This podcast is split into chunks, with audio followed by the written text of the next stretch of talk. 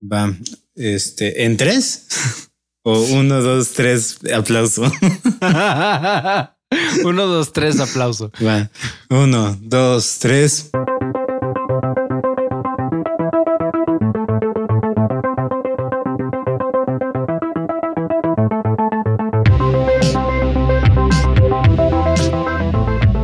Bienvenidos al cuarto y séptimo arte, un podcast dedicado a hablar de música y de cine. No somos los primeros, ni seremos los últimos, ni seremos los mejores, ni los peores, pero lo intentamos. Y ahora con ustedes, sus conductores, JP Moreno y Memo González.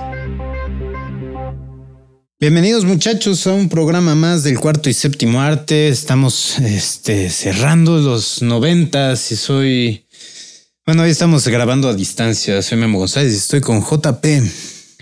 Estamos, eh, bueno, yo estoy estrenando Google Hangouts, que ni siquiera sabía que existía hasta que Memo me dijo, oye, hay que hacerlo por Google Hangouts. Y yo dije, ¿qué demonios es eso? Mientras, mientras arreglaba mis anteojos.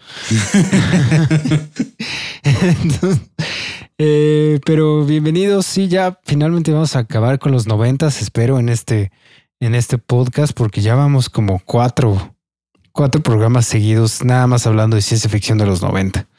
Sí, ya, ya, ya es demasiado, pero todavía quedan unas cuantas que son muy buenas. Sí, y unas que no son tan buenas, pero que tenemos que mencionar de todas maneras, ¿no? Sí. Entonces, pues no sé, Memo, ¿te quieres arrancar de una vez? Este, sí, vamos a hablar, fíjate, aunque sea de de a poquito, pero porque ya hablamos de la primera, de Depredador. Hablemos de Depredador 2. Sí, hablemos de Depredador 2. Sí, de 1990. Eh, ah. ¿Qué expectativas no levantó esta película cuando iba a salir? ¿Y qué expectativas dejó también cuando acabó, no? cuando acaba en el cine. Porque es, es, la, es la primera película donde nos, nos sugieren que el depredador y el alien viven en el mismo universo, ¿no? Sí, que ya se habían enfrentado y que el depredador ganó. Ajá, y no le ganó a cualquier alien. Tienen, es, es, el, el cráneo de una reina, es el que tienen. No, no es el cráneo de uno normal. ¿No? Sí, no, porque la, ah, reina es, hubiera sido el tamaño de toda esa vitrina. Sí, creo que tienes razón. Pero sí vemos, eh, bueno, spoilers para el final del depredador. Es, ¿cómo se llama el, protagonista? Se me fue el nombre. Danny Glover. Danny Glover. Sí, iba a decir, quería decir Crispin Glover, pero no, no sé quién es Crispin Glover. Crispin Glover es el papá de Marty McFly.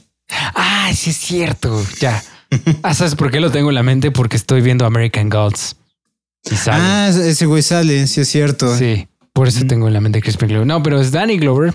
Danny Glover sale en Depredador 2 como el protagonista.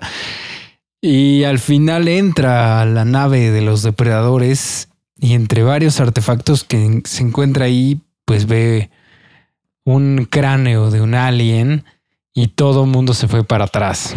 Todo mundo. De hecho, así la primera vez yo no, no carburaba. O sea, vi tantos cráneos que dije, ¿qué es esto? ¿Qué es? No manches, no manches. Y dije, eso es un alien y pum, corte. Y yo no tuve que volver a ver este, desafortunadamente, eh, o sea, bueno, la tuve que ir a ver. Sí, güey, la vi en la tele. Porque yo cuando esta película salió tenía nueve años, entonces no era una película que me dejaban ver en el cine. Eh, esta sí, tuve que esperar a que saliera en la, en la tele. Y, y sí, entonces fue sumamente frustrante porque no la podía, no es así como que, ay, vamos a regresarle, ¿no? Me tuve que esperar a que volvieran a pasarla. ¿A, qué, Canal 5 se le ocurriera volver a pasar la puta película? Sí, cabrón, no, no, no. Y ahí sí era cuando tenías que aplicar, porque pues no había internet, entonces tenías que aplicar el buen teleguía. no mames. Y sí, ya, ya, para la siguiente vez ya tuve preparada mi VHS para poner a grabar. Ese momento exacto. Ah, no, grabé la película completa y la vi como 50 veces. Me gusta esta película. Sí, entiendo que a muchas personas no les gusta y entiendo de dónde vienen las críticas y veo esas críticas en pantalla, pero, pero me, a mí me gusta, yo la disfruto. E, es, un escalón gigantesco hacia abajo comparado con la, Con la primera. original. Sí, con la primera, ¿no? De entrada el setting en la ciudad está chingón, pero siento como que no funcionaría, o sea, y más en una ciudad, o sea, en Los Ángeles nos lo ponen. Y fue en Los, Ajá. los Ángeles de los 90 que había pleitos por todos lados, ¿no? Había, era todo este conflicto cuando estaban contra las pandillas, la policía era medio racista, bueno, lo sigue siendo ahí en Estados Unidos, eh, pero era muy, muy marcada la violencia en las calles en Los Ángeles, ¿no? Y esa, cómo abre la película, es súper chingona con esta, con este eh, enfrentamiento con las pandillas y que llega el depredador y desmadra a toda la pandilla y los deja todos colgados. eh. Es algo súper, súper chingón, pero algo no me termina de, de clavar con el depredador dentro de la ciudad. Me- el depredador tiene que estar en la jungla. Sí, como que poner la ciudad fue, pues no sé, como, como dices, no se siente extraño, como que se siente fuera de lugar tal vez un poco. Pero a mí lo que me gusta de esta película es que nos da, nos da como más, este, como historia de fondo, como nos da más características del depredador que no conocíamos en la primera película, ¿no? En la primera película, pues literal es que es un, es un monstruo, nomás es el que los está cazando. ¿no? Sí. Literalmente. Y aquí sí vemos que los depredadores tienen, bueno, más allá de ser cazadores y de ser obviamente un peligro, so, tienen un código de honor. ¿no? O sea, no matan a, a, este, mujeres embarazadas, no, no. matan a enemigos que no estén armados. Este, Sí. ¿no? Entonces ya vemos que Eso lo vimos desde, el- desde la primera. ¿Te Bueno, eso sí. Que no, no mata Sí. a la chava esta porque no estaba armada. sí, sí, ¿no? sí. Este, entonces, eh, pero, Pero pero vemos que sí el- exploran más, ¿no? Ajá, que analiza, ¿no? ¿A quién es? Es a la protagonista que ve que está embarazada, se da cuenta que está embarazada y no la mata. ¿no? Sí, eso está bien. A pesar creo que de que sí está armada, me parece. Entonces, Sí, eso está bien chingón. Y esa secuencia, yo creo que es la mejor secuencia de la película, probablemente. A mí es la que más me gusta, que es cuando este nos ¿están en el metro o dónde en el- están? eh, ajá, están en el metro. Ajá, están en- Y Sí, sí, sí. este, y hay una, eh, eh, están unos pandilleros echando desmadre allí. Uno de los, de los pasajeros le saca un arma, los pandilleros sacan el arma. Bill Paxton y María Conchita Alonso están ahí de María los que son los, los policías, sacan sus armas. Entonces está este standoff entre todos. Y en ese momento, padre, se escucha el madrazo de que el depredador está ahí. ¿Cómo le hizo para Sí. treparse al, al metro? Porque van en el subterráneo. O sea, decir, Sí, güey, sí, sí. ¿cómo estabas? ¿Qué? ¿Estabas clavado ahí en el techo esperando a que pasara? ¿Cómo estuvo eso?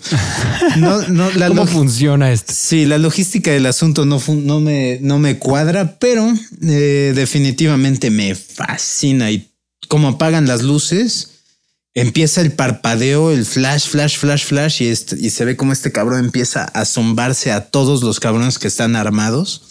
Puta, está súper chingón. Sí, sí, sí, la verdad sí. se- Tiene, tiene, tiene momentos muy chingones la peli, la verdad. Pero sí, como dices, es un, es un escalón abajo de la primera. Sí. ¿no? Y, y la, la franquicia no se recupera en que es como hasta, hasta Predators, ¿no? No vuelve. Bueno, Alien versus Predator, pero siento que eso no cuenta.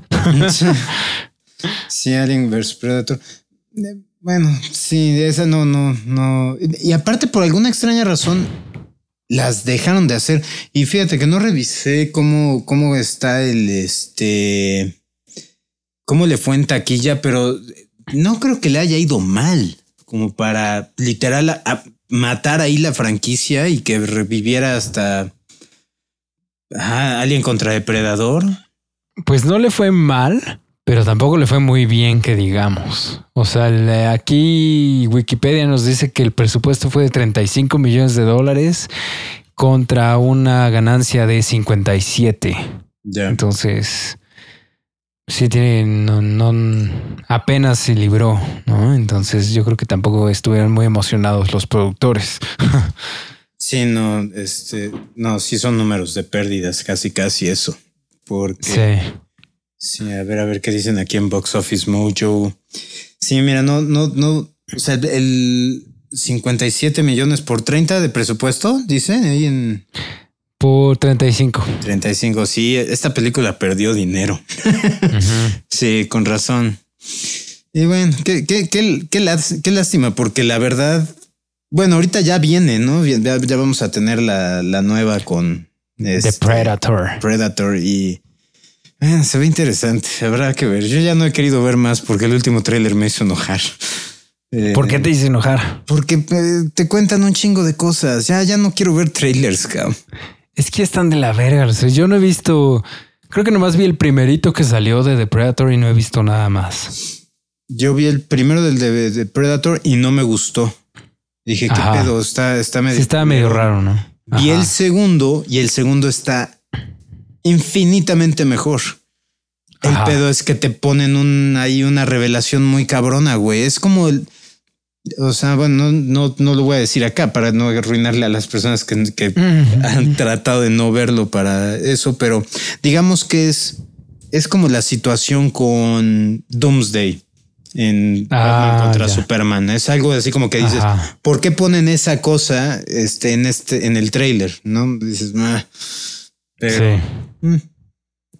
Pero a mí me gusta Depredador 2. Me, ¿Sabes? Ya nada más para terminar con esta película, lo que Ajá. dices, me, que, que nos introduce un poquito más a, a como que el canon de que, o, o toda la cultura de los depredadores. A mí lo que más me encant- me gustó que nos introdujeran era nuevas armas. Nos introducen el, el disco este que corta todo. Todo. Sí, sí, sí. Eh, nos introducen la, la red. La red no tiene madre. La red. Ajá, sí, cierto. Pero la red no la saca desde la primera. ¿ah? No. No, en la primera nada más, nada más saca su láser, su la, Ajá. la pistolita en el hombro y saca eh, las garras. Es todo lo que saca. Ajá. Ok. Sí, no, aquí lanza, o sea, saca. Ay, también saca la lanza en esta, güey. Nunca habíamos Ah, la visto lanza, la lanza. sí, cierto. Sí, sí, sí. Sí. Sí, nos expanden más la, toda la mitología del depredador, ¿no? Y todas sus armas y todas sus, sus conductas. Sí, sí, y se aprecia. Sí, la verdad, sí. A mí me gusta también. Me gusta, entiendo igual también las, las, este, las debilidades de la película, pero de todas maneras me gusta mucho. Ujú. Sí, sí, definitivamente. O sea, no es una película. O sea, si me das a escoger ver la uno o la dos, vaya. de- incluso creo que prefiero ver Predators antes que ver Depredador 2. Pero A ya llegaremos a hablar de eso. Sí, a mí me encanta Predator. Pero bueno, eh, sigo yo. Sigues, ah, sigo yo, ¿no? Porque tú, Sí. tú pusiste Predator 2. Um, bueno, ya habíamos hablado de esta película un poco hace dos, tres, cuatro podcasts, no sé. Pero vamos a hablar un poco más a fondo de Terminator 2. Judgment Day. Judgment Date. Estaba tratando de acordarme del, del título, del subtítulo. Pero sí, El Exterminador parte 2, Día del Juicio o algo así. Eh, sí, qué, qué- qué- qué buena película, ¿no? La, la mejor de toda la serie de Terminator, definitivamente. ah, ¿no? por mucho, O por sea, mucho. Por, por millas y por órdenes de magnitud. Eh, igual dirigida por James Cameron, como la primera. Y este. Y protagoniz- protagonizada de nuevo por Arnold Schwarzenegger, Linda Hamilton. Y ahora John Connor. Es de, sigo, bueno, sí, Edward Furlong como John Connor, ¿no? Ujú. Como el, el héroe profetizado. Sí, sí, su, su gran, su, su, este cabrón llega a la cúspide de su carrera. Edward Furlong. sí, güey, de ahí fuera se, No, se tiran no, las drogas. historia americana- vámonos. Historia Americana X no es después. Sí, es después, Oh. pero ¿a poco no, no me digas que American History X es más grande que, que Terminator 2, güey. Pues no es más grande, Es mejor pero yo película. creo que es más profunda. güey. es, es mejor película, definitivamente, pero no siento que eh, así. O sea, no volvió a poner en el mapa a ese chavo, más bien puso en el mapa a Edward Norton. Edward ¿no? Norton. O sea, es cuando dijeron, ay, cabrón, este güey va en serio, ¿no? Ajá. Puede que tengas razón, Memo, pero no te lo voy a dar. este, sí, no, sí tienes razón. Pero, ajá. No, y de ahí en fuera Edward Furlong, pues ya, de fuera de esas dos películas, yo no lo recuerdo en nada, la neta. No, yo recuerdo que salió en el Avispón Verde. Sale como uno de los güeyes drogadictos que así uno de los dealers de Christoph Waltz y Christoph Waltz lo mata. ¿En el, en el avispón verde? Sí, güey. Ah, no, pues no. Pero Ni idea, güey. No ves, no, nunca vi esa película, güey. Vela, güey, está menospreciada. ya. Pero bueno, ¿qué más memo de Terminator 2? ¿Qué, qué es lo que más te, te, te llama de esta película? Terminator 2 revolucionó ¿no? Eh, Terminator 2 en el instante que, que, salió con los efectos visuales, tanto en CGI como prácticos, es cuando, cuando, cuando notas eh, y, y eh, James Cameron es así entierra su, su bandera diciendo yo soy o sea, voy a la, a la, vanguardia de todo esto, ¿no? Y eh, se ha mantenido así toda su carrera, ¿no? O sea, lo que logró con Avatar, o sea, sea buena o no la película, eh, o sea original o no, ya eso es que ya para cada quien, pero no cabe la menor duda que la película es revolucionaria eh, técnicamente hablando, ¿no? Y Terminator, los efectos del T-1000, o sea, sí, no tienen madre. No nada más eh, se ven espectaculares todavía a la fecha. Eh, no siento que haya envejecido culero esta película, los efectos de la película. Eh, al menos no como la 1. La 1, no mames. Sí, ya envejeció bastante. Sí, muy, muy cabrón, ¿no? aquí no nada más nos entregaron a un a uno de los mejores villanos y los villanos más amenazadores y más. Yo me he puesto a pensar, decir, ¿contra qué villano no me gustaría enfrentarme? O sea, ¿qué villano no me gustaría que me siguiera? Fuera de Thanos, ¿no? Obviamente que ya ese, ese, pendejo ni siquiera te tiene que perseguir, güey. Ese güey te da así el chasquido y ya estás muerto, ¿no? Pero esta madre literal no la puedes detener, cabrón. Es que eso es lo que te iba a decir. Es indestructible, literalmente es indestructible. No, por más que le dispares y por más que lo hagas explotar y por más de todo, pues se vuelve a reconstruir y no le puedes hacer nada. Sí, a menos que tengas una, una fundidora ahí a la, a la vuelta de tu casa, güey. Claro. Pero sí está muy cabrón. Yo a lo largo de la película decía, porque aparte la música en esta película es, hace la labor perfecta para inyectarte tensión. Eh, esta, secuencia cuando están huyendo en el, en la, en el canal de desagüe, pues, o sea, ah, con, el camión y la moto. Qué chingona escena, cabrón. No mames. Sí, no, pues esa es como la, la, la escena de la película, ¿no? Esa es como, o sea, al menos no sé tú y no sé los que nos escuchan, pero al menos yo cuando alguien me menciona eh, Terminator 2, lo primero que viene a la mente es, es Edward Furlong en esta motoneta, motoneta chiquita y un tráiler cayendo atrás de él. Sí, esa, esa secuencia no tiene madre, güey. Eh, sí, es, es como muy emblemática esa imagen. A mí, la, fíjate, qué curioso que tú, que tú, eh, que tu cabeza vaya a donde inicia la escena. Mi cabeza, siempre que me dicen Terminator 2, mi, mi cabeza va al final de esa escena, cuando sale el T-1000 todo plateado de las llamas del camión desmadrado. Ajá. Ahí es cuando dije, no mames, ¿cómo hicieron eso? Sí, no. No, no, no, está, está muy cabrona toda esta película en, en cuanto a efectos visuales. Y en cuanto a historia también, o sea, la, la, o sea, dejando un poco a un lado los efectos visuales, la historia es muy buena. O sea, la, lo que te cuenta la película está muy bien hecho y está muy chingón. ¿No? Sí, y, aparte tiene sentido. O sea, antes, justo antes de que ya terminaran de, de matar a, palazos a la burra, ¿no? Con, con este, la burra del cuento este, o de la historia de Terminator, ¿no? Porque dices, ok, enviaron al pasado para matar a Sarah Connor. No les funcionó, mandaron uno último para matar a John Connor de niño dices, ok, eso tiene todo el sentido del planeta. La única situación es que la, este, la 2, la, la historia de la 2 está justificada porque encuentran los restos del primer Terminator destruido en la este que, que aplastó Sarah Connor, ¿no? Tienen el brazo que es el que el que no pueden el, que el único la única pieza del Terminator que quedó este afuera de la, de la prensa esta que lo apachurra, ¿no? Que está a punto de agarrar la cabeza de, de Sarah Connor. Y, es y tienen el chip de la cabeza de ese Terminator. Y esa tecnología es la que utiliza Miles Dyson para desarrollar este Skynet, ¿no? Sí. perfecto.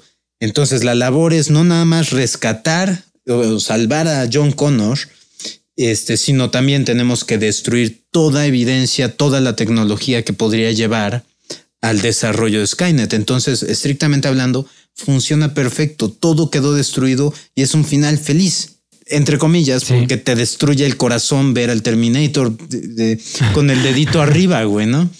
Es la única escena en la que está permitido que dos hombres lloren juntos. Sí, no mames. Neta, esa, esa escena me hizo llorar bien cabrón, güey. Está muy cabrón. está muy chingona, güey. La neta sí está chida. Sí. Y este, y también algo, algo que me gusta mucho, aunque después, este, medio lo vino a arruinar James Cameron con algunos comentarios, pero en ese momento está chido y hasta Sigue estando chido todavía. Ah, eh, ya sé qué vas a decir. Lo de que lo de, Sarah Connor. Sí, o sea, la, el personaje de Sarah Connor, o sea, qué chingón, güey. Qué chingón tener eh, más heroínas tan badass, güey, como, como Sarah Connor, como alguna vez fue este Ripley. Ellen Ripley. Ahora tenemos otra en en Sarah Connor. Y qué mujer tan, tan chingona es en esta película, ¿no? Después de verla como la damisela en apuros en la primera. Sí, la, aquí la vemos la como mesera, güey. ¿no? Ajá, o sea, como súper, súper débil y súper este. Ay, no sé, güey. Vulnerable. Vulnerable, exactamente. Aquí la vemos como que pues ella es, ella es la líder de este pedo, ¿no? Ella es la que está guiando esto, ella es la que está entrenando a, a John Connor para que se prepare todo y es la, y es la que está lista para cualquier desmadre. Esa, e, esa presentación, porque aparte no la ves venir, güey. O sea, tú conoces a Sarah Connor, la, estás ubicando con su flecote y dices, qué raro que en dónde está Sarah Connor, ¿no? Y cuando te dicen está en el psiquiátrico, dices, guau, qué pedo. Y eh, cuando te la presentan haciendo estos, los pull-ups, este, dentro de su celda, súper mamada y así súper pinche chingona. Dices, ay, cabrón, no mames. Yo en ese momento me enamoré, güey. O sea, yo eh, eh, creo que fue mi primer. Fue ella y, Ripley, ¿no? Obviamente son así como que las dos grandes heroínas, las dos grandes guerreras que, que, que vinieron a romper madres, ¿no? No necesito a nadie. sí y realmente que tienen un, arco de crecimiento y de evolución súper interesante en sus historias, ¿no? Eh, obviamente Sarah Connor que nada más con, con dos películas, pero ahorita con, la, con lo que están haciendo, que, ay, me lleva la chingada Hollywood, pero ves que están... Que ya volvieron a... Sí. Sí, van a deshacer la historia de, o sea, básicamente están haciendo lo que están haciendo con la película de Halloween, que van a sacar la nueva de Halloween, pero va a ser Halloween 2. Entonces ya no va a ser, eh, están eliminando del canon todas las 500 secuelas que tuvo Halloween, entre ellas el hecho de que Jamie Lee Curtis es la hermana de Michael Myers. que es la que esa revelación viene en la 2. Entonces, ellos van a hacer lo mismito. Están ya filmando la película. Va a salir Arnold Schwarzenegger, Linda Hamilton y van a iba a ser Terminator 3. Porque tomaron la grandiosa decisión para Terminator 3, que ya hablaremos de ella en su momento, de matar a Sarah Connor de fuera de pantalla. Dices, de cáncer, ¿no? Creo que se muere. Sí, güey, chinguen a su madre, güey. sí, no mames. No, la, la, la 3 prefiero que mejor no hablemos de ella güey, en este momento. Porque no, es una mamá esa película. Pero bueno, me va algo más que mencionar sobre Terminator 2, Judgment Day. Bueno, sí, sí, tengo que comentar. Esta, esta, hay dos escenas en esta película que me dejaron hiper mega traumado porque la vi de 10 años, la película. Eh, entonces, eh, esta sí, la, esta sí me llevaron a verla al cine. Mis papás son unos irresponsables. Eh, y, este, la primera escena fue cuando la, el Temil está haciéndose pasar por la, la madrastra. Ajá. o la madre adoptiva este, de sí, la madre adoptiva y, le, y, le, entierra el brazo, le atraviesa la cabeza a este cabrón por la boca, pero aparte le atraviesa también el cartón de leche, güey. Ajá. No mames, eso me dejó impactadísimo. Así, ay, o sea, sí me, sí, sí fue un switch ahí en mi cabeza que dije, no mames, o sea, Qué bueno que, que, no tomé caminos equivocados, güey. A lo mejor hubiera terminado todo psicótico. Eh, y en la otra escena es cuando el T-1000 está en el, en el psiquiátrico y sale del piso y le, le, entierra el dedo al, en el ojo al policía, güey. Ajá. Esa, ah, ya sé, ajá. Dices, ay, qué cabrón. Y eso, dato curioso esos, o sea, eso no fue hecho, bueno, sí, obviamente el dedo y el que, el que salga del piso, es efectos visual espectacular, pero eh, esos dos cabrones son hermanos gemelos, güey. ¿A poco? Sí, güey, está, está chido. Salen, esos mismos dos cabrones salen en Gremlins 2. ah, no, no, la verdad es que no me acuerdo de ellos. Pero sí, güey, no era, no es una película para un niño de 10 años, güey. ¿Qué puedo con tus papás? Sí, no, ya, ya, ya no me digas, güey, porque sí, apenas le estuve diciendo a mi mamá, dije, mamá, me dejaste ver demasiadas cosas, no, no te estoy reclamando, digo, solo te estoy diciendo que tuviste mucha suerte que no saliera yo pinche dañado, cabrón. ya sé. Pero bueno, algo más. Entonces, si nada más vas, te toca. Ok. Eh, no, no me acuerdo si ya hablamos de esta, cabrón, porque no la tengo en mi lista, güey. No me acuerdo si tú la pusiste, si tú hablaste de ella, porque ya son tantos podcasts. Pero ahorita que, que, hice el comentario, el dato curioso, güey, Gremlins 2, cabrón. Pero Gremlins 2, ¿no hablamos de ella en los de terror?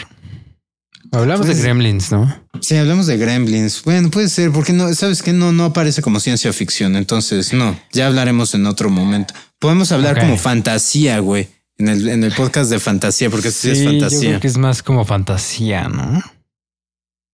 Sí, sí, sí, sí, sí definitivamente. Este, entonces yo quiero hablar eh, pues mira, güey, pasemos de una película de Arnold Schwarzenegger a otra película de Arnold Schwarzenegger, güey. Ok. Eh, para no perder el ritmo. El Vengador del Futuro. Total Recall. Sí, no mames. Es.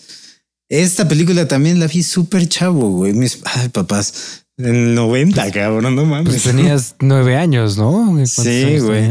Bueno, esta la vi, eh, esta la vi no en el cine, esta sí la vi en la tele, entonces la de haber visto como por ahí el 92, 93. Eh, pero era cuando Arnold Schwarzenegger era toda la moda y, y pues quién no iba a ver una película de Arnold Schwarzenegger, ¿no? Sí, pues es que es exactamente su época, 90, 91, pues sale esta, sale Terminator 2, este Salió Depredador unos años antes, entonces pues él es la estrella de moda en ese momento, ¿no? El, héroe de acción. Sí, sí, sí, sí. Y es este... Y está basado en, un cuento corto, ¿no? De Philip K. Dick. Ajá. Y, eh, que es, para mi gusto, uno de los, este, de los mejores escritores de ciencia ficción. Me encanta. eh, y también aquí una de las cosas chingonas que tiene esta película son los efectos visuales prácticos. Aquí eh, tenemos todos los mutantes en, Marte, eh, con todos eh, llenos de prótesis. Tenemos a la famosísima prostituta con tres boobs. La famosísima. La famosísima. Sí, el sueño de todos. y Y, esta película es extraño esta época, güey, cuando O sea, si te das cuenta, hemos estado hablando de varias películas y muchas de ellas ya tienen sus remakes actualmente y todos esos putos remakes los hicieron y no son clasificación C. Eh, y lo mismo pasó con el con Total Recall, con El Vengador del Futuro. Hicieron su, su remake con Colin Farrell. Le hicieron clasificación C, le disminuyeron considerablemente la violencia eh, y el lenguaje. Y es una película X, ¿no? O sea, si vas a atacar la nostalgia, pues no sé, no sé. Eh, pero me, esta película me fascina, me fascina, me encanta la música. El, este eh, también una de las cosas que me encantaron en esta película es la, toda la tecnología que nos introducen, porque a fin de cuentas, como ciencia ficción, o sea, eso es uno de los elementos principales para mí cuando estoy viendo una película de ciencia ficción, ¿no? Es qué elementos eh, ficticios, a fin de cuentas, nos van a presentar de tecnología futurista. Y en esta nos presentan el reloj este que te, que te hace tu, que te duplica, ¿no? Eh, te hace un tu, holograma. Tenemos. Hay, hay, cada cosa, hay una parte en la que el, cabrón se tiene que sacar un chip rastreador del cráneo y se lo tiene que extraer de la nariz. Ya sé. Y, hay una, una pinche este, máquina perfecta, exactamente diseñada para eso, ¿no? O sea, métetelo en las fosas nasales y aprieta. Y cuando escuches un crack, jalas. dices, ay, cabrón. Eh, eh, la, persona, la persona que inventó ese, ese artefacto fue así de que, bueno, tarde o temprano vamos a meter chips rastreadores en el cráneo de las personas. ¿Cómo los sacaremos? por la nariz. Voy a inventar algo. Pues, ¿Por dónde más? Eh, entonces, lo interesante es cómo lo metieron. Eh, pero sí, tenemos esa, esa tecnología, tenemos el concepto que manejan en esta película de... Porque realmente sí te deja la duda, ¿no? Al final, spoilers para el Vengador del Futuro, pero o sea, el mero final con este rollo de que ¿realmente habrá sido lo que él contrató? ¿Realmente habrá sido un sueño o si es una realidad? Porque a fin de cuentas, si te pueden saber, sí vivió, güey, sí vivió la aventura que él encargó, cabrón, ¿no? En, Total Recall. Entonces, en, bueno, en Recall, que se llama el establecimiento. Entonces, si ese, existe ese rollo porque el mismo cabrón le dice, güey, al final de, de tu viaje salvaste el planeta, te quedas con la vieja y todo el mundo te y tú eres el héroe de, ah, matas al villano, salvas al planeta y te quedas con la vieja. Este, entonces, y eso es literal lo que sucede, cabrón, al final de la película. Siempre me ha frustrado, güey, ese final. ¿Tú no la viste? Sí, pero eh, sabes, creo que la vi una vez. Igual así como en Canal 5 algo así. Y nunca la he vuelto a ver. La, la vi hace muchos, muchos años. Entonces mis, mis recuerdos de ella están bastante borrados. Y ahorita que, estás tú hablando de ella, es, llegan las imágenes a mi mente, especialmente esa de la del, la del chip por la nariz. Pero, ¿por qué te frustra el final entonces? Porque no sabes, güey. No te lo aclaran. Ajá. O sea, el cabrón ah, está parado hasta arriba de la montaña. El cabrón le acaba de acaba de lograr crear una atmósfera para la para este para Marte. Entonces ya el aire es, respirable. ya mató al villano, salvó al planeta y el güey está con la chava. Y el güey se voltea con la chava. Este y la besa, ¿no? La chava le, le dice qué ti la chava le dice qué tienes, güey. ¿No? Y dice, acabo de tener un horrible pensamiento. ¿Qué tal si todo esto es falso? ¿Qué tal si esto es un sueño? Y entonces la chava le dice, pues bésame antes de que despiertes. Ay, qué chingona línea, güey. y con eso termina, güey. Y, y ahí queda. Dices, ¿qué pasó? No, no me pueden dejar con esa pinche duda, cabrón. Pues ya es tu interpretación, Memo. Ya es lo que tú quieras que sea, es lo que pasa. Sí, sí, eso sí. Es como el final de Inception, ¿no? es dejarte con la duda. Ese es el propósito un poco de la sí, película. Que tampoco soy fan de ese, de ese pinche final. Me caga que hagan eso. te, caga, te caga cuando te explican las cosas, te cagan cuando te dejan con la duda, Memo. Nada te parece. No, fíjate que hay, hay veces, o sea, dentro de todo, lo de Total Recall sí me frustra pero siento que es un es una muy buena duda con la cual dejarte, ¿no? Porque te lo presentan muy claro. Aquí con la de Inception siento que lo dejaron abierto porque no supieron decidir cómo querían que, terminara. Y entonces dijeron, vamos a dejar con la duda y nos ahorramos el pensar. Ajá. Ah, puede ser. La, película me, fascina, no, no, no, no, me malentiendan, dulce público. Al, rato 10 mil millones de mensajes de odio a Memo. ¿Por qué te pasa? ¿Por qué hablas mal de Inception? Sí, cabrón, no, no. O sea, sí, me, falla el final a mí, pero la película es un peliculón. Ya, ya quiero hablar de ella en los 2000 Sí. Porque es 2010, ¿no? 2000, 2010 o 2011. No, 2010. Según yo es 2010. Pero bueno, eh, vamos a continuar. Entonces me toca a mí.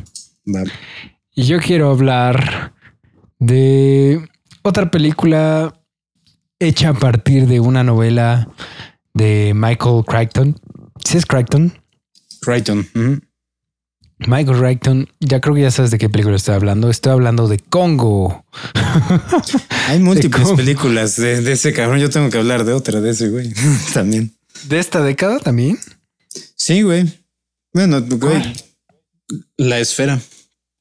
Ah, sí, es cierto. Pero bueno, hablemos primero de Congo. Pues es que yo creo que de que salió Jurassic Park, todo el mundo dijo: Este güey es una mina de oro. Vamos a hacer todas sus películas. Vamos a hacer todos sus libros películas. Pues pero sí tuvo su buena, su buena rachita de libros. Sí, pero creo que no tuvo una buena rachita de películas, o sí, porque, porque Congo, o sea, yo la amo y la adoro con todas mis fuerzas, pero no es una buena película. No, ni remotamente cerca, güey. Pero yo también, yo también la amo, cabrón. La amo. y cada vez que la veo, la amo más, pero cada vez que la veo le encuentro más detalles culeros. O sea, pero ya sé. Carajo, Tim Curry en esa película es brillante. Sí, güey. Y además, güey, esta sí la vi en el cine, güey. Esta película sí recuerdo que fui al cine a verla. Sí, la fui a ver con mi, con mi mamá. No mames. Creo que mi mamá no sabía en qué demonios nos estábamos metiendo. Qué chingón. El, el final está muy pinche raro, ¿no? O sea, esto es súper, súper, este... yo nada más me acuerdo de un diamante gigante que lo metían a un láser y, empezaban a, cortar monos a lo pendejo. Sí, eso no tiene madre, cabrón. Eso es la única cosa que, o sea, gracias a ese láser, en, esa película entra dentro de la ciencia ficción. bueno, y también el hecho de que un gorila puede hablar a partir de señales de manos, ¿no? O sea, porque, porque sí, según esto, sí hay gorilas que pueden hablar con las, con las señales estas de manos, pero ves que este gorila tiene un guante, ¿no? Y cada que hace una, una señal de mano, el guante habla. Sí, o sea que existe esa tecnología, pero, pero no para, no para gorilas. no para gorilas, no existe para seres humanos, creo. Sí. Pero sí, bueno, básicamente para los que nunca han visto Congo, eh, es un grupo de exploradores que quieren ir a buscar las minas del rey Salomón en África. No. Las, las, las, ¿eh? No, no, no, no, no. La, premisa es que quieren regresar al gorila, a Amy, a su casa. Ah, bueno, ajá. Y el y Herkamel Homolka es el, Tim este, Curry es el que dice yo yo pagaré para que llevemos a la, a la este a la gorila a su casa y al mismo tiempo esta chava la ay no me acuerdo cómo se llama este Laura Laura Linney eh, es la va en búsqueda de su exnovio eh, porque desapareció en una expedición para la compañía de teléfonos para la que de, telecomunicaciones para la que trabajan. Entonces son tres son tres eh, motivaciones diferentes, pero con un solo objetivo: llegar a esa parte de la jungla. Sí, sí, sí. Y este, ajá, pero tienes razón, ¿no? Como que primero la, la excusa es este llevar a, la gorila Amy, a, la que la que puede hablar a, base de señales de, de, manos, regresarla a su hogar, ¿no? Pero pues el, motivo ulterior es encontrar las minas del rey Salomón y encontrar la mina de diamantes, ¿no? Sí, o sea, del, del bueno, de Herkemel Homolka, ¿no? Porque así Ajá. todo el mundo lo, lo tira de loco y dice, no, no, la- las minas son reales. Y eh, ahí sale, empiezan a, a mencionar las, el mito del, del mono asesino, que tenía, que eran los que cuidaban estas minas y, y bueno, eventualmente spoilers, sabemos que aparecen esos pinches monos asesinos y la película Ajá. da un giro de 180 grados, güey. Que, que esa, me esas, esa escena sí me encanta, güey. Cuando están en, en la jungla Ajá. Y ves que ponen así como sus, su sistema de defensa, ¿no? Sus este. como Sí, sus las torretas, güey. Sí, güey. Las torretas automáticas, güey, así como las de Alien 2. Sí, cabrón, no mames. O sea, también sí ahí entra la ciencia ficción, cabrón. Sí, güey, que detectan el movimiento, ¿no? Y disparan. Y, y de repente empie- empiezan a ver estos como estos, estas manchas blancas que van corriendo de un lado al otro y van desmadrando las torretas. Bueno, Ay, no mames. van- no, No. empiezan a, a- a medir el perímetro. Ajá. Y una vez que ya empiezan a ver, o sea, y las torretas están disparando, pero no saben si le están dando o qué está pasando. Y en una de esas, los cabrones tiran un pinche árbol, güey, desmadran todo, güey. Sí, sí, dices, sí, sí, sí. Ay, qué cabrón. Esa se poca gorilas. madre. Y también es, es Congo, es esta película que, que tiene igual una escena con un hipopótamo en la Sí, noche, güey. con las barcas, ¿no? Sí, van en las van en lanchas. unos- Ajá. Esa, esa escena también es terrorífica, güey. A mí, me, bueno, yo me acuerdo que me daba un chingo de miedo, güey. Sí, Porque güey. estaba, iba de noche en, en las balsas en medio de la jungla, en un río. De repente los atacan hipopótamos, que, que para los que no sepan, los hipopótamos realmente son unos hijos de puta. güey. Son unos asesinos muy cabrones, Sí, güey. Son, son, de, son de la verga, güey. Son, Sí. nomás, o sea, ellos sí matan nada más por matar, güey. Por, por placer de matar. Sí, güey. Me, me acuerdo que cuando veía yo las, este, fantasía y veía a las hipopótamos bailando ballet con los cocodrilos, decía yo, debería haber sido al revés, güey. Los, los- o sea, porque la- la- ponen todas, todas, este, delicadas a las hipopótamos y dices, no mames, los pinches hipopótamos Ya sé. son unos pinches cabrones. Los cocodrilos son unas nenas junto a ellas. Sí, no, comparado con los, con los hipopótamos, todo el mundo es una nena, güey. No mames. Y luego hasta hay imágenes, hay videos de así de, de leones, de leones que se quieren, quieren atacar a un hipopótamo y nomás no pueden, güey, porque su pinche piel es súper gruesa, entonces no les hace nada. Sí, güey. Sí, ya, yo he visto videos de hipopótamos persiguiendo, güey, así persiguiendo llenas, güey, persiguiendo leones. Está cabrón. Ya sé. Pero bueno, Memo, algo más de Congo o seguimos avanzando. Ah, sí, no, no tomen esa, o sea, el que habla- hayamos hablado de esta película como una recomendación. Francamente, es una película malísima. Yo creo que la vemos con ojos de nostalgia, cabrón. Puede ser. Tal vez es porque la vimos de niños, pero si alguien quiere un día perder el tiempo viendo algo muy cagado, pueden ver Congo. Ah, no, yo, yo hasta la fecha la sigo viendo, güey. O sea, está, la tengo en DVD y de repente la pongo y, la- me- y la paso bien, güey. Pero sí hay Ajá. muchas cosas que, o sea, es, es una buena película para poner antes de dormir y quedarte dormido porque eh, tiene sus cosas chidas. Sí. Pero eh, yo quiero hablar de este. Vamos a hablar de, de ok, ya habla, estuvimos hablando de Arnold Schwarzenegger. Ahora vamos a su eterno rival. Vamos con el demoledor. Así es. Demolition Man. Demolition Man. Este es un peliculón, cabrón. Esta sí siento que es, un, es, es una película que con los años se ha vuelto mejor. Todavía. ¿Ah, sí? De plano. Sí, güey. ¿Sabes qué? Que, que, que está muy cabrón la crítica social que hace indirectamente, güey. Porque, o sea, no se dieron cuenta cómo iban a, cómo estaban prediciendo. eh, o sea, la película está.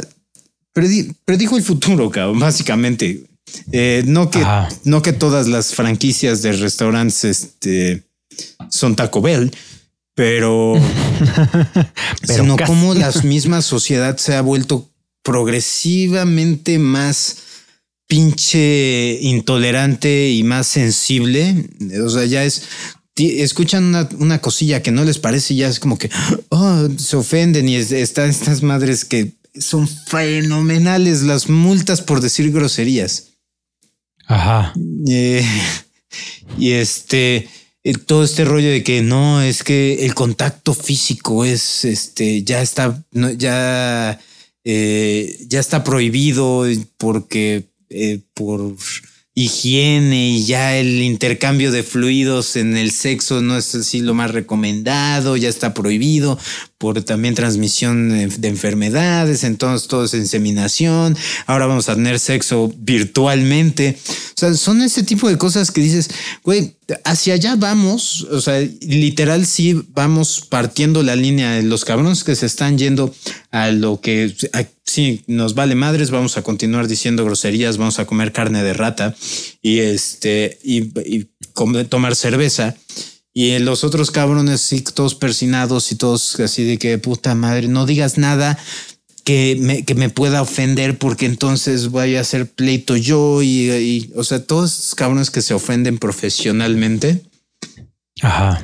Como el pendejo comentario que, me, que apenas subí en Twitter, güey, que, que tuviste, güey, del, del pendejo que no, no, no, no, hables de DCs. Digo, no hables del anime, güey, si no sabes, cabrón. Sí, exactamente, güey. O sea, ¿por qué, este, ¿por qué me estás ofendiendo con tu opinión de que yo que soy amante de Dragon Ball? Ay, no mames, me, me morí un poco por dentro cuando leí eso. ya sé. Sí, pero pues sí, o sea, bueno, para las, para, las personas que no conocen el demoledor, la, premisa es muy sencilla.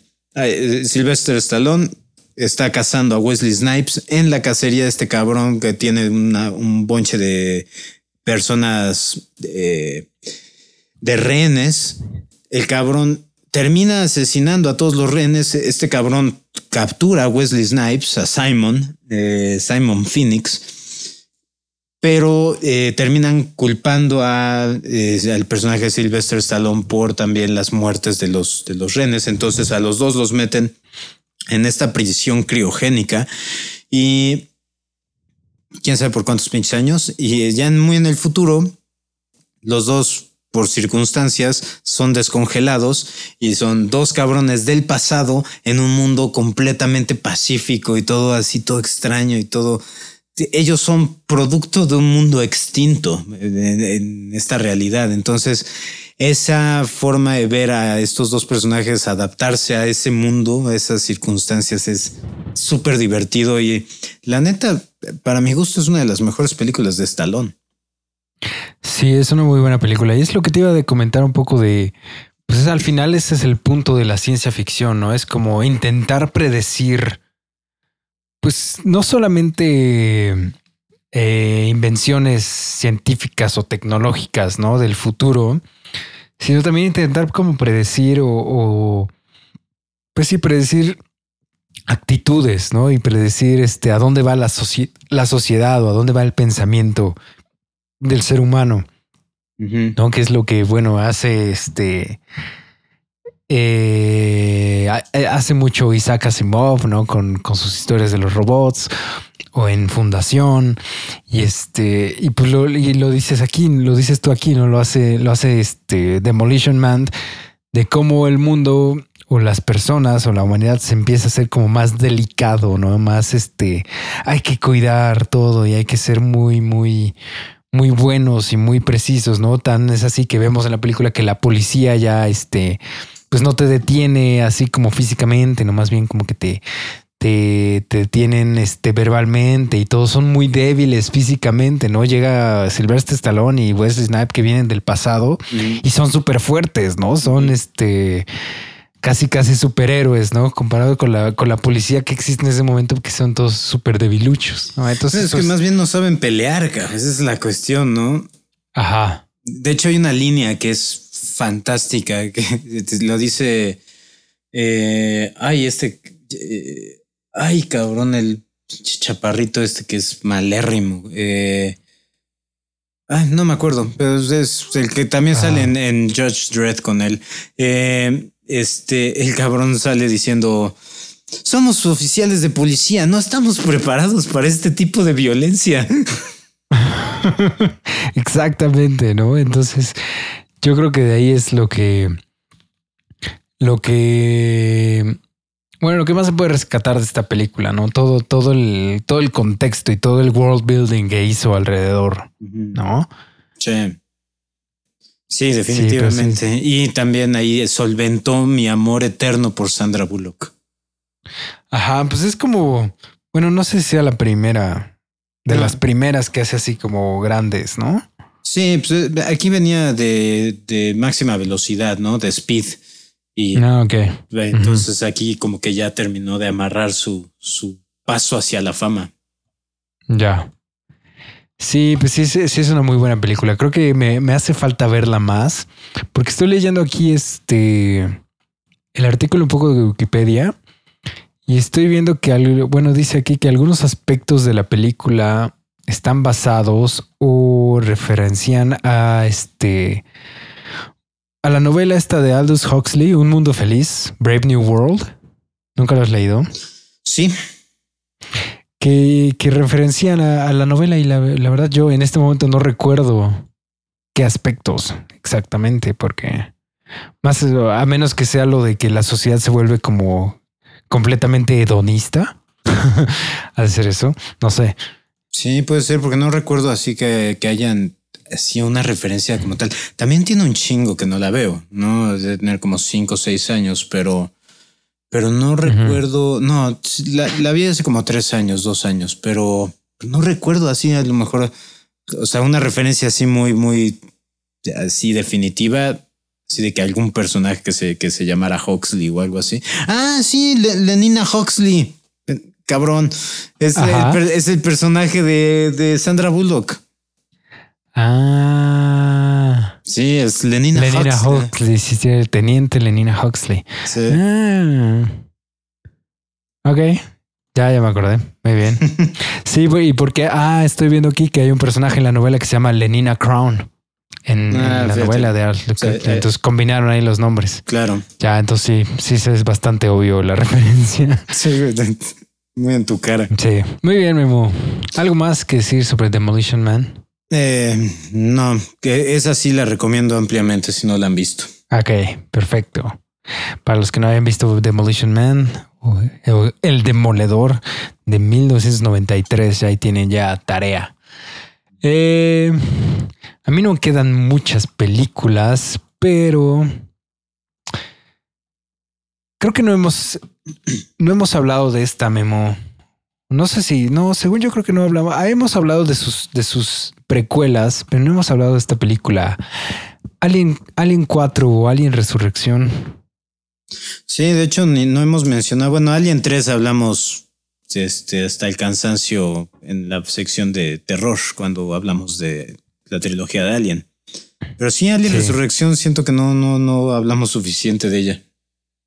Sí, de hecho, según yo no hemos mencionado casi nada. Habrá ahí ya quien nos esté corrigiendo, pero según yo no hemos mencionado prácticamente nada de Alien Resurrección. Y sabes que a mí me gusta esta película. Siento que tiene mucho odio. Pues sí, pero bueno, no, no siento que tenga más odio que Alien 3. Y yo amo Alien 3. Ah, bueno, no. no, sí, la que más odian es Alien 3, definitivamente. Sí. Pero tampoco veo que exista como mucho amor hacia Alien 4, tampoco. Puta, es que, la, la, 1 y la 2 nos dejaron como acostumbrados a cosas demasiado buenas. sí, y la, y la calidad en estas, en esta película, eh, sabes que no, no es, no siento que la calidad sea mala. El problema que yo tengo con esta película es, siento que no supieron qué iban a hacer. Entonces, o sea, como que no eligieron un tono. O sea, los tonos de la película brincan para todos lados, no saben si quieren ser chistosas, o sea, hacer chistes pendejos, o hacer chistes inteligentes, o hacer chistes de humor negro, o ser una película de terror, o ser una película de suspenso, o ser una película de acción. O sea, siento que como que nunca, nunca encontró una, una identidad esta película, entonces no te sabría decir así que, ah, sí, Alien, Alien Resurrección es eh, esto. Esto, güey. No, no, no siento que, o sea, carece de identidad, cabrón. Carece. Sí, no, no, no. No siento que, que dejen nada marcado. Todavía la 3 de Alien, yo le doy crédito por el setting que tiene, ¿no? O sea, la prisión, la, persecución del mero final, tratando de, llevar al alien hacia, hacia el horno. Está muy interesante.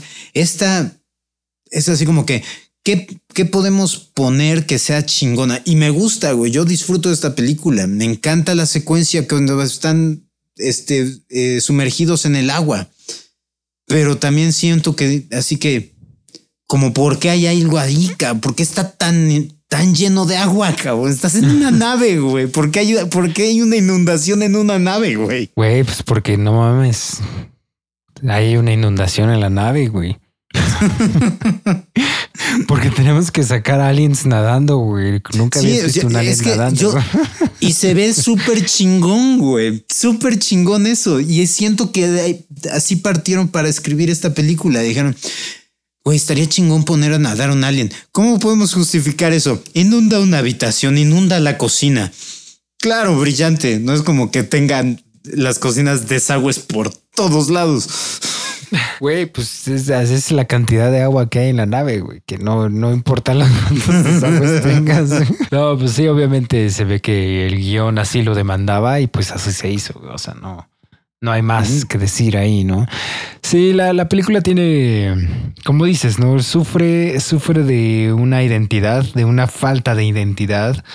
Eh, pero siento que tiene momentos muy chingones, ¿no? O sea, aunque sean tal vez muy pocos o aunque sean este muy separados uno del otro y no tengan sentido alguno, pero siento que tiene momentos muy chidos, O sea, y creo que nos introduce personajes interesantes también. ¿no? El, aunque, aunque tengan momentos cortitos, aunque no los conozcamos tanto, por ejemplo, este güey, el de la silla de ruedas. Sí.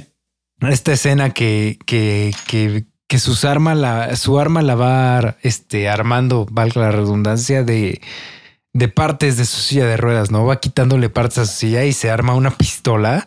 Eso no tiene madre. Sí, y es una escena súper, súper intensa porque el cabrón está viendo al alien enfrente de él, güey, ¿no? Caminando sobre las rendijas y está viendo que hay algo ahí. Entonces el güey, sin dejar de verlo, está sacando las piezas y las está y, va ensamblando su este su escopeta. Y también esa parte está chingona porque le, le dispara al alien. Dice, ¿qué chingados fue eso? le cae la sangre en la pierna, pero como el güey es paralítico, no lo siente. No siente nada. Sí, güey, eso está bien chingón. O sea, está, tiene cosas muy chingonas. Eh, a mí el, que, el personaje que me encanta es el Christy, el negrito que tiene la puntería de... No mames. Que el cabrón rebota la pinche bala 50 veces y le das a, a lo que le tenga que dar, cabrón. Eh, me gusta ese personaje, me, hubiera gustado. Ese sí es un personaje que me quedaron a deber, me hubiera gustado que lo exploraran un poquito más. Nos lo matan más o menos rápido. Sí. Y lo, que sí creo que es lo que se me hace, al menos personalmente, lo más extraño o lo más débil o lo más... No sé, no sé cómo reaccionar ante esa parte de la película. la parte en la que Ripley es, es mitad alien o es este. Cuando encuentra todos sus clones. Ajá, cuando encuentra todos sus clones. Y deja todo eso, no solo cuando encuentra los clones, sino al final que está este híbrido de alien y humano que la reconoce como su madre. No sé, eso se me hizo muy pinche extraño, güey.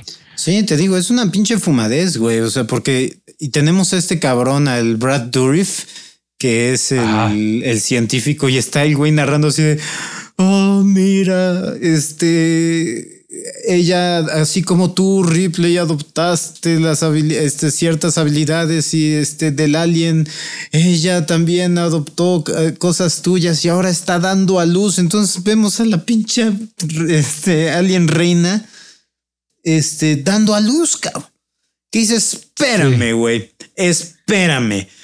Así no funciona la biología. el concepto de que la, la, reina estaba, este, ponía huevos, funciona porque, pues, eh, eh, o sea, necesita establecerlo, pero para que crezca un alien necesita meterlo como parásito esta, esta criatura que, que estás creando. Sí. ¿Cómo vas de que, y aparte, lo más, lo más ridículo de, esa, de ese concepto de la película es que la, la, la reina sí pone huevos, cabrón, al principio. ¿Y qué dicen? ¿Qué, pedo, güey? O sea, en cuestión de una semana desarrolló todo un sistema reproductor femenino viniendo de, de Ripley. ¿Qué pasó ahí, güey? No, o sea, e, ese son los tipos, el tipo de cosas que digo, ah, ¿por qué la gente le gusta más esta que alguien tres? No entiendo. Sí, pues es que ciencia ficción, Memo, tú no sabes realmente cómo funcionan estas cosas. Es un extraterrestre, güey. Sí, no, y, ¿Qué, te hace, pensar que sabes cómo funciona este pedo?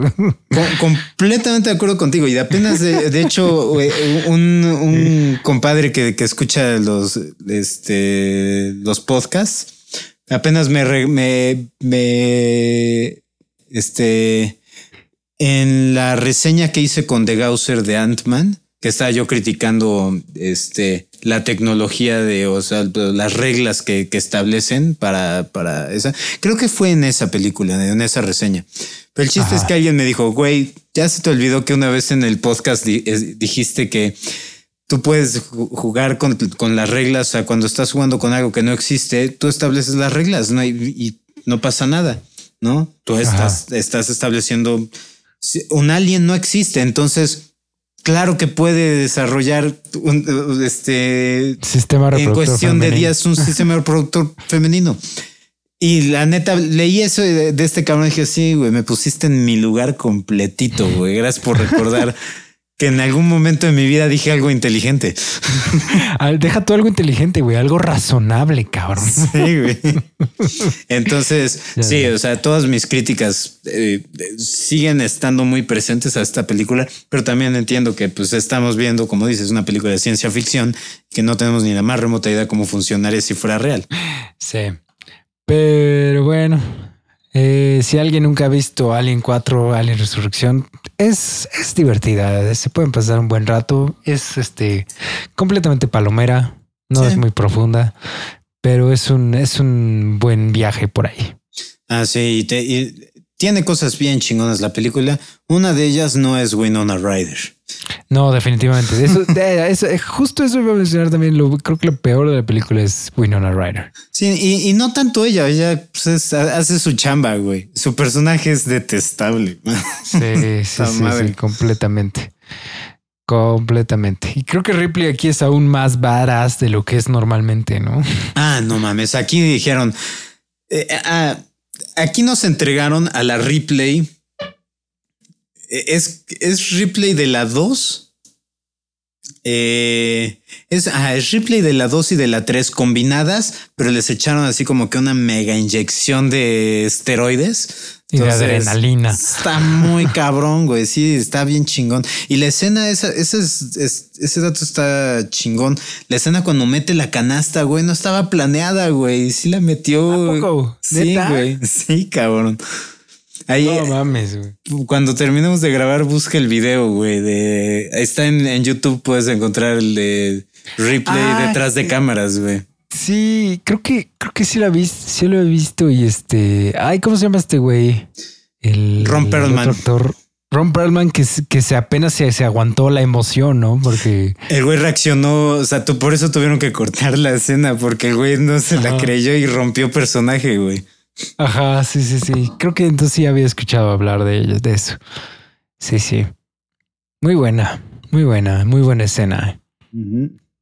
Pues bad güey. Muy bien. Eh, ok, yo voy a continuar con mis héroes de acción de los noventas y ahora quiero hablar de Jean-Claude Van Damme.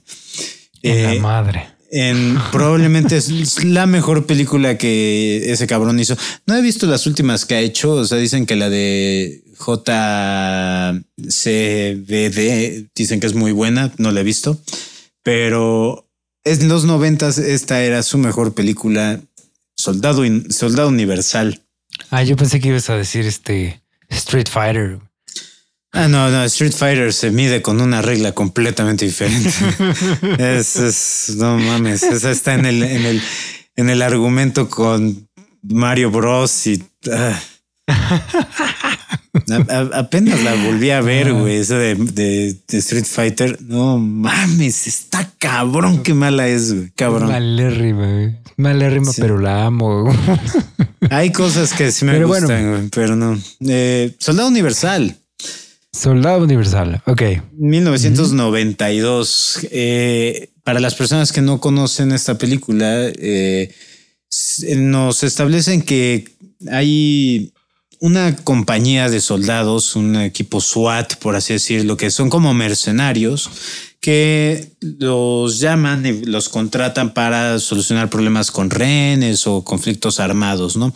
Y se llama este el, programa del Soldado Universal, eh, los Unisol, los eh, Universal Soldiers y pero el primero principio de la película nos establecen que todos esos soldados son soldados muertos. Entre ellos está Dolph Lundgren y Jean-Claude Van Damme, que pelearon en la, la película abre con ellos peleando en Vietnam. Y este y matándose mutuamente, ¿no? Eh, y de repente así corte A y sale que estos dos cabrones son soldados universales, ¿no? dices, ¿qué pasó ahí? Entonces sí, ya te establecen que estos, esta compañía creó la tecnología para revivir los cuerpos, los controlan. De hecho, el frío, eh, o sea, les pueden disparar, los güeyes no se mueren. Y si los metes a, unas temperaturas muy, muy bajas, las mismas heridas les sanan. Entonces, básicamente les los pusieron con el factor de, curación de Wolverine, nada más que el catalizador para eso es el frío.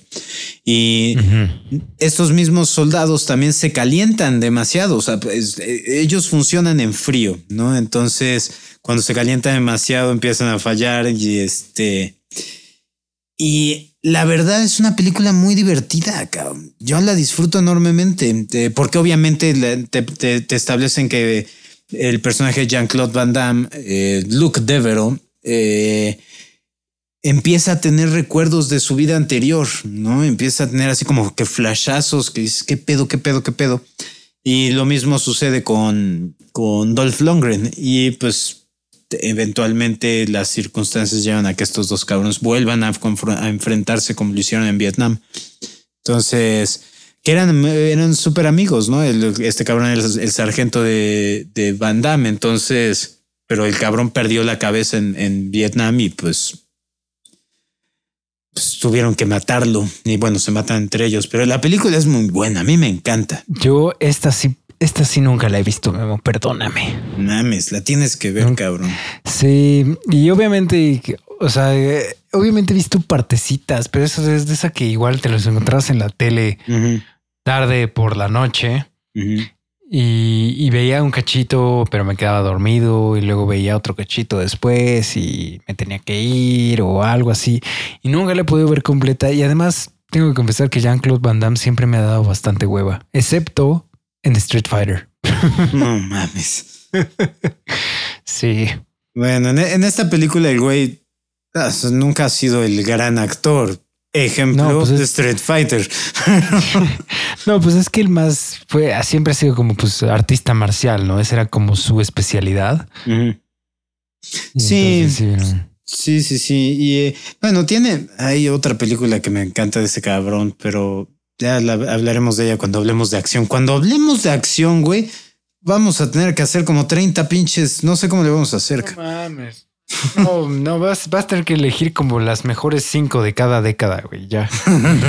si no, güey, pues va a ser 50 mil podcasts nada más de acción, cabrón. Sí, no mames. Pero bueno, ya muchos, o sea, de estas ya la estamos tocando, pero sí, la de, eh, ay, ¿cómo se llama? Ay, cabrón, ¿cómo se llama? Muerte súbita. Muerte súbita es la otra que es muy, que, que me gusta de, de, de, Sí, no es nada buena, pero me gusta. Eh, y esta, la de Soldado Universal, sí, para mí gusto, sí es una buena película. Tiene sus deslices con eh, respecto a actuación, una que otro diálogo pendejo, pero, pero tiene cosas bien chidas. O sea, sí es, esta sí es ampliamente recomendable. Sí, y pues es, se une a esta época, ¿no? Pues es que es 93, 92, este... 92. A esta época en la que no importaba tanto qué tan buen actor era, sino qué tan mamado estabas y qué tan bueno en escenas de acción te comportabas, ¿no? Sí, exactamente. En, en esa época no, no exigíamos buenos personajes, exigíamos buena acción. Sí, y músculos, y sudor y adrenalina. Entonces, pues sí, Soldado Universal. Y hay como 20 mil secuelas, ¿no? Eso estoy viendo. Sí, todas son malérrimas. O sea, literal no hay una, no hay una que se salve. Entonces, no. En plano. Chale. Ni pedo. Pues entonces nada más vean el Soldado Universal la primera. Memo, a mí ya se me acabaron las películas, güey. No se te han acabado. Lo que pasa es que no las tienes apuntadas ahí, cabrón. Sí, no, pero es que ya, por ejemplo, ya hablamos. O sea, a menos que quieras hablar de Back to the Future parte 3. Muy bien. Volver al futuro 3. Volver al viejo oeste. Eh, sí, güey. No mames. Este es, a mí me encanta. Sí, eso a veces cuando, cuando hablamos de Back to the Future en el podcast de los 80, eh, mencionaste, ¿no? Que esta es. ¿cuál, cuál, cuál, es la que te gusta más? ¿Es esta o es la 1? Eh, la 1 la, la, se me hace mejor película, disfruto más ver la 2. O sea, te, la 2 la he visto 50 veces más que cualquiera de estas dos. Ajá. Pero la 3 también te gusta mucho. La 3 la disfruto enormemente, sí. Porque, porque mucha gente pone la 3 como muy, muy por debajo de las otras dos, ¿no? Creo que sí es como la más débil. O sea, hablando ya como siendo, tratando de ser completamente objetivos. Sí es como la más débil de la 3. Y, no me malinterpreten, yo la amo, también me encanta, porque me encanta, me encantan los westerns y me encanta la adaptación musical que hizo este, que hizo Alan Silvestri para modificar el tema de las originales para que suene como un western también. Es, Esa está poca madre. Sí, no, ese soundtrack no tiene madre, cabrón. Carajo, ya se me antojó verla. sí, güey, nada más por la puta música que suena a westerns, está poca madre, güey. Sí. Y sí, medio, medio hablamos un poco de esta en el podcast pasado, ¿no? Porque te acuerdas que dijimos que uno de los mejores o de los únicos buenos chistes o de los mejores chistes, de acuerdo como lo vean, de la de A Million Ways to Die in the West de Seth MacFarlane es este donde se encuentra al, Doc, Brown arreglando su, su, máquina del tiempo en un granero abandonado ahí en el, en el pueblo donde está, ¿no? genial, genial. Genial esa. Pero ¿qué, ¿qué más te gusta de esta película, Memo? ¿Qué más te gusta de Volver al Futuro parte 3? Fíjate que a mí... Eh, eh, es que no es tanto que lo que me guste en particular de la película, me encanta cómo las tres películas riman, cabrón. Entonces, o sea, me encanta cómo el personaje de Beef o eh, en este, ay, es este, ¿cómo se llama el personaje? Es el Mad Dog, creo, algo. Ajá. Este. Buford, Buford Mad Dog Tannen. Ajá. Este, me encanta cómo todos en, en eventualmente, o sea, terminan estampándose contra un, un carro lleno de, de abono. Sí. No, eh, eh, me, me fascina eso. Me fascina cómo en las tres películas lo llega a despertar Lea Thompson, que es en las dos primeras, eh, en las dos primeras películas es su mamá. En la este, en esta es la su ancestro, su, tatarabuela, no su bisabuela, algo así. Sí, sí, sí, que no tiene sentido que se parezca a su, a su mamá, porque supuestamente el que es el descendiente sea, es el, papá, de su papá, es, eh, bueno, es el papá del papá del papá del papá del papá, ¿no? Este, que es idéntico a él. Eh, pero me encanta ese, ese rollo de que siempre ya estás, ya estás sano y salvo. En la 2 es ya estás sano y salvo. En este, en el año, en el cincuentavo piso. Dice, cincuentavo piso, que ese es en la dos, ¿no? sí. Este, y en este es, ya estás sano y salvo en el año de 1700, 1800 y tantos. ¿eh? ¿1800 qué? 1885, ¿no? Porque creo que 100 años antes. Ah, 100 años atrás. No, puede ser. No sé. Sí, sí, sí, es 1885. Sí, aquí estoy viendo. Sí, es exactamente 100 años antes de, de la primera, pues, o sea, de, de su línea original. Ya, ya, ya. Y por ejemplo, me gusta, cabrón, que en esta película eh, finalmente podemos ver las habilidades de Marty con el revólver.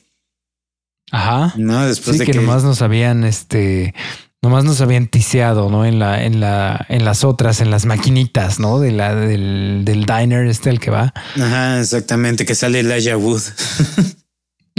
sí, es cierto, no mames. Ajá. Sí, y este. Lo que, lo que creo que el final es lo que no me gusta tanto. No sé, se me hace muy raro, ¿no? La del pinche O sea, tren.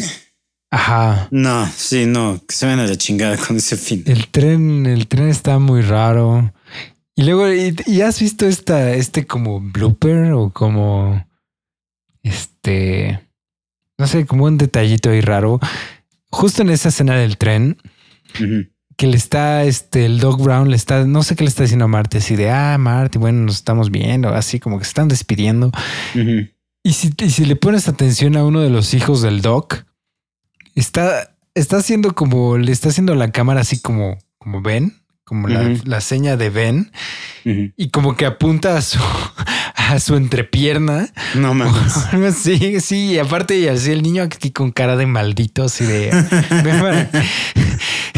Pero pues obviamente tú no le pones atención porque está hablando el doc, ¿no? Y entonces tú estás viendo al doc. Pero si ves al niño, Ya sé a qué te re- ya que ya me acordé a qué escena dices. No mames, sí es cierto, cabrón.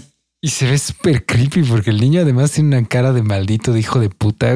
Sí, eso está muy pinche extraño, cabrón. Sí es cierto. Qué loco está eso, güey. Qué loco. Sí es cierto. Sí. No me acordaba. Pero sí, Y pinche además- niño, cabrón. Sí, pero y además esas cosas que dices que nadie, nadie se dio cuenta, güey. Nadie se dio cuenta en la edición, güey. O sea, ¿cuántas, cuántas supervisiones tuvo que haberse pasado para que todo el mundo dijera, sí, esta es la mejor toma que tenemos? Sí, güey, no mames. sí, Ya. no. Muy bizarro, cabrón.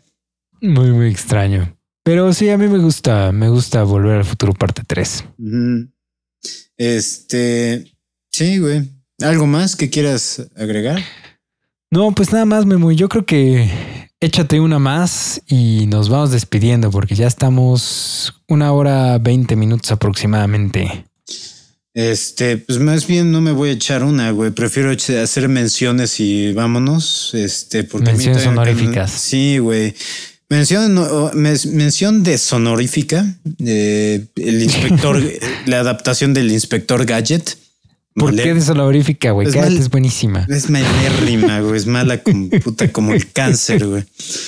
Eh, hay una película que se llama Días Extraños, que también se la recomiendo. Este es de ese rollo de que tienen esta tecnología que pueden grabar lo que estás viendo y sentir lo que estás sintiendo. Entonces existe un mercado para que la gente se ponga estas cosas y puedan vivir, no sé, lo que se sentiría ser una mujer eh, en una eh, en un trisom con otras dos mujeres, no sentir el orgasmo de una mujer tú siendo un hombre. O sea, es- eh, tiene unos conceptos súper interesantes. Es con Ralph Fiennes. Entonces, Ah, si tienen oportunidades del 95. Está, está muy interesante. Eh, Stargate también para mí es deshonorífica. No me gusta nada esa película. Güey, ¿qué te pasa, cabrón? Ajá.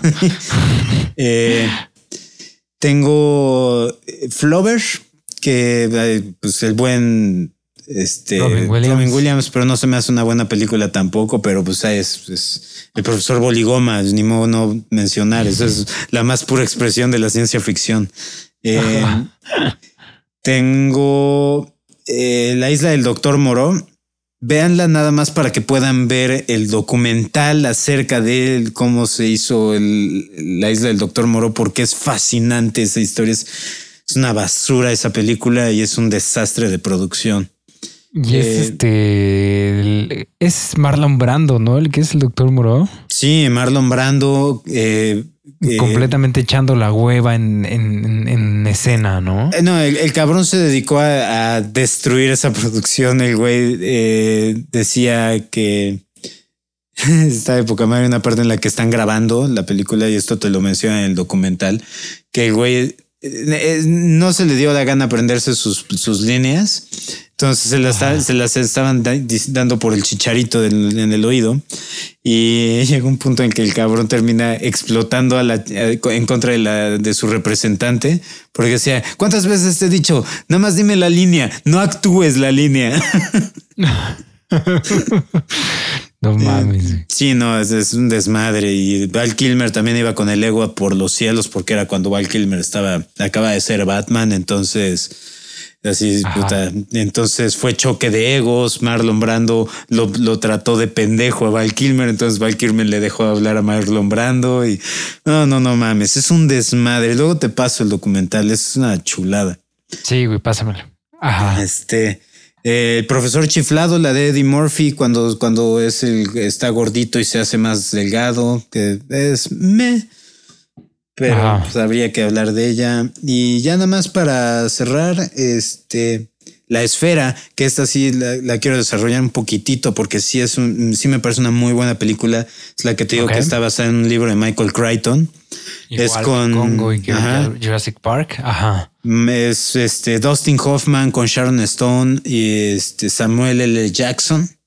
Eh, ay, el concepto es espectacular pero hay ciertas revelaciones en la película que dices, ¿cómo chingados?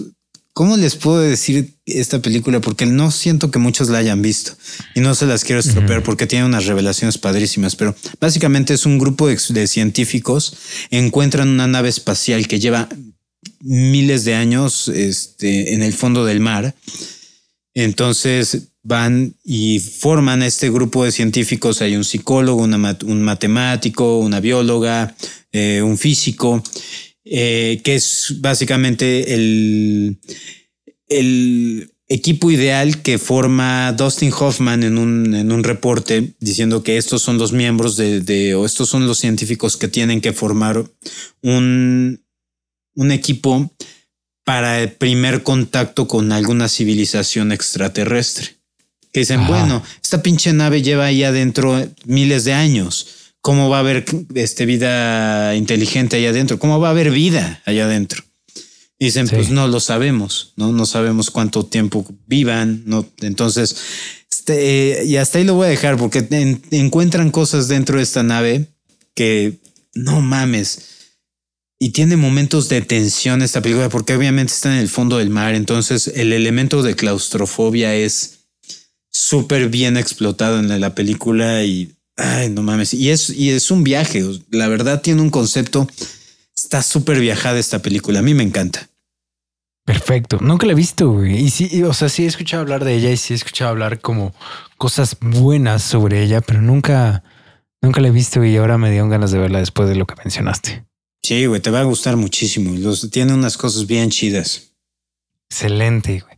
Pues bueno, yo creo que vamos a ir cerrando ya este podcast. Igual duró un poco menos de lo normal, pero no va a ser Blitzpod porque ya llevamos muchos Blitzpods seguidos y ya me harté. pero va a ser podcast normal. Eh, pero bueno, Memo, vámonos despidiendo. Tus redes sociales, ¿dónde encuentra la gente? Bueno, en Memento del Cine en Facebook, en YouTube y en Instagram y en Memento G en Twitter. Excelente.